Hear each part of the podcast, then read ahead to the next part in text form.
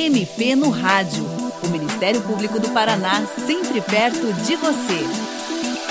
O MP no Rádio desta semana prossegue com a série iniciada em 2021 a respeito do trabalho do Ministério Público em favor da população. O tema desta edição é referente a uma das áreas de atuação institucional mais conhecidas de todo mundo, a área criminal. O nosso convidado é o promotor de justiça Marcelo Adolfo Rodrigues, que atua no Grupo de Atuação Especial de Segurança Pública, o GAESP, uma unidade especializada do Ministério Público do Paraná. Doutor Marcelo, em termos simples, como é a atuação dos agentes do Ministério Público na área criminal? O Ministério Público ele atua em inúmeras áreas né, de interesse da sociedade como um todo. Né? E uma das principais áreas de atuação do Ministério Público é na área criminal. O promotor de justiça na área criminal tem várias funções. Né? Ele trabalha, por vezes, investigando, por procedimentos investigatórios criminais da própria promotoria, trabalha também analisando inquéritos policiais, requisitando diligências, né? e após ele ter formado na convicção pessoal pessoal dele, né, como promotor de justiça, sobre a existência de um crime e da possibilidade da pessoa que cometeu esse crime de cumprir uma pena, ele vai propor ação penal por meio da denúncia e instrução do processo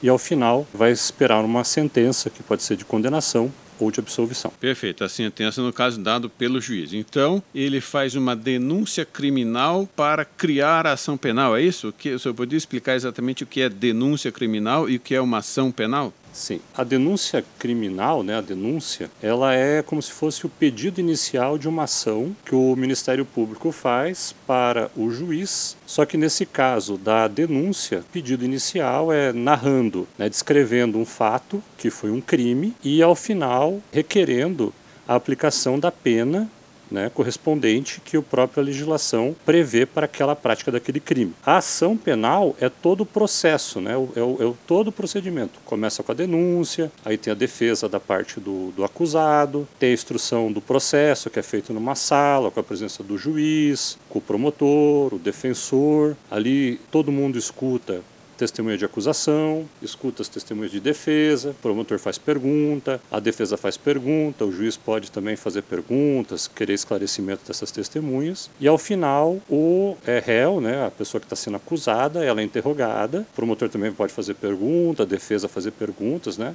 e o juiz também os esclarecimentos que entender necessário. E ao final desse processo criminal sai uma sentença, que o juiz dá essa sentença, que ela pode ser de absolvição, né, ou seja, foi entendido que a acusação não procedia, que não tinha prova, por exemplo, da prática do crime, ou ela pode ser uma sentença condenatória. Aí o réu vai receber essa sentença de condenação, ele vai ter que cumprir uma pena. Perfeito. E antes então da denúncia, tem uma investigação da polícia, do Ministério Público a investigação continua durante o processo? Como é que funciona? Sim.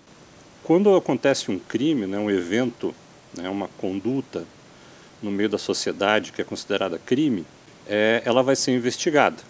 Né? Então tem uma fase de investigação que pode ser feita pelo Ministério Público, mas em geral quem conduz essa investigação, na maioria das vezes, é a Polícia Civil. Né? Tem o atendimento, às vezes, ali é, no acontecimento dos fatos pela Polícia Militar, pela Guarda Municipal ou pela própria Polícia Civil, mas existe uma fase de investigação que se chama inquérito. Né? Então, essa fase é uma fase preliminar para trazer elementos que a gente chama elementos de convencimento do promotor, que ele vai analisar e vai ver, não, tem crime mesmo, aconteceu um fato que a lei fala que é crime e tem uma pena para isso, ou não, isso aqui é um acontecimento que não revela crime ou está prescrito, por exemplo, foi muito tempo atrás. Né?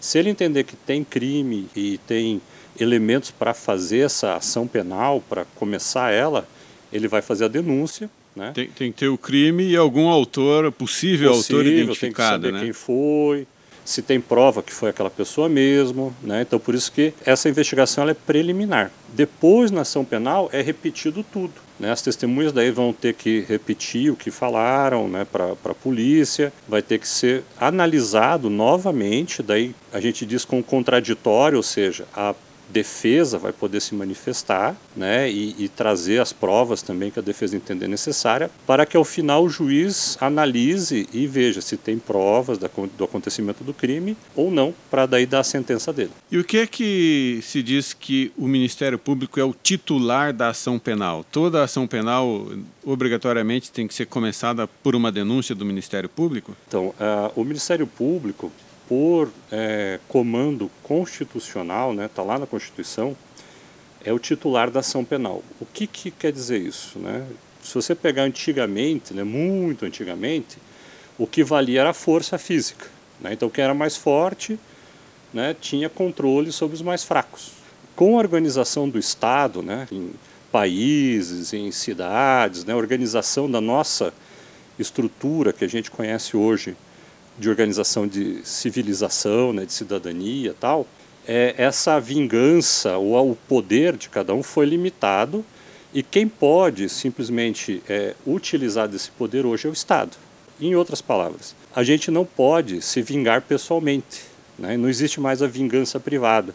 Que negócio do olho por olho, dente por dente, não, não vinde hoje. Então, quem que pode processar outra pessoa é somente o Estado que pode processar outra pessoa. A titularidade da ação penal do Ministério Público, ela só é limitada para o por alguns crimes que são de interesse muito privado, personalíssimos, assim, é coisas de interesse pessoal. Por exemplo, injúria, difamação, ou seja, xingou uma pessoa, tal. Esse daí quem faz o processo, quem entra com a ação penal é o próprio ofendido particular. Né? Mas 99,9% dos fatos, quem processa criminalmente é só o Ministério Público, ou seja, é o órgão que o Estado, né, para que não tenha essa vingança privada, deu né, o dever de, verificado um crime, promover a ação penal, ou seja, fazer com que essa pessoa, né, entre aspas, pague pelo fato que ele cometeu. Doutor Marcelo, o senhor atua no GAESP, o Grupo de Atuação Especial de Segurança Pública.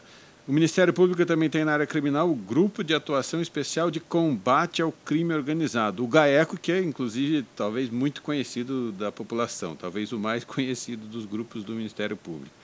O senhor pode explicar por que essa divisão em unidades especializadas e como esses grupos trabalham? Bom, é, o GAECO, né, como você bem é, falou, né, ele é o, é mais conhecido, né? O GAECO, né, ele, ele foi criado né, originariamente né, e, e atua é, em razão de que o crime, mais antigamente, né, era mais simples, vamos dizer assim. Né? Hoje, a gente está diante de organizações que são praticamente empresas criminosas. Inúmeras pessoas trabalham nela, entre aspas, né, fazem parte dela, é, e, ou seja, são crimes muito complexos, né, que envolve prática de vários tipos de, de crime, né, tráfico de droga, tráfico de arma, lavagem de dinheiro, lavagem de dinheiro, que daí é, são as, as consequências, né, lavagem de dinheiro, compra de bens ilegais, uma série de coisas. Então é, são crimes muito complexos. Né? Então o GAECO ele atua, né, investigando né, e também buscando a punição desse tipo de criminalidade mais organizada, mais complexa, né, que não é aquela praticada lá pelo ladrão lá que roubou um carro. Né? Uhum. São organizações grandes, né, com empresa de fachada. Né? Então, o GAECO ele trabalha nessa área, né? É, assim muito resumidamente. O GAESP, do, do qual faço parte, ele já é um órgão que se especializou na parte de desenvolver ações proativas né, para uma maior efetividade da prevenção e da repressão da criminalidade. Então, analisando a atuação da administração pública, da atuação policial, procurando, né, junto aos demais órgãos da segurança pública, buscar uma maior eficiência e resolutividade nas investigações, né, também monitorando né, as políticas de segurança pública, ou seja, é um órgão que trabalha juntamente com os outros demais órgãos da segurança pública, tentando melhorar, analisar, ver quais são as deficiências, quais são os pontos positivos, para entregar para o cidadão uma condição de melhor segurança pública como um todo. Ah, então seria mais especificamente assim, políticas públicas de segurança, Justamente. situação de presídios, esse tipo de coisa. Justamente. O, o senhor pode dizer quais as principais é, linhas de atuação? Seria isso? O, o, são várias metas né, que o, o GAESP atua, né? então tem desde o redesenho das próprias promotorias criminais, né, que a gente analisa e vê se está daquele jeito é melhor ou seria de um outro jeito seria mais funcional, né? É, a gente também colhe muitos dados para a plataforma de dados para ver qual que é a melhor atuação do Ministério Público em determinadas áreas. Né? A gente procura também ver qual a efetividade da investigação, por exemplo, de crimes de homicídio. Né? É, a gente procura também a integração de sistema de bancos de dados, porque hoje em dia a informação é muito importante para a decisão de como vai ser utilizado o dinheiro na área de segurança pública, né? quais são as políticas de segurança pública mais importantes. Também tem as metas de monitoração quanto à política estadual, a questão, por exemplo, de presídio, de cadeias públicas, né? A questão de, também do plano estadual de segurança pública, que é feita uma monitoração. Então, são várias áreas, né? desde a, das áreas de prevenção até também nas áreas que já tratam na questão prisional e penitenciária, que o GAESP atua. É, não falta trabalho, pelo que Bastante, está dizendo. É verdade. E, doutor, e como é que uma pessoa pode buscar o Ministério Público numa situação que envolva um crime? A pessoa é testemunha ou vítima de um crime. Ela deve primeiro procurar a polícia sempre, pode ir na promotoria de justiça?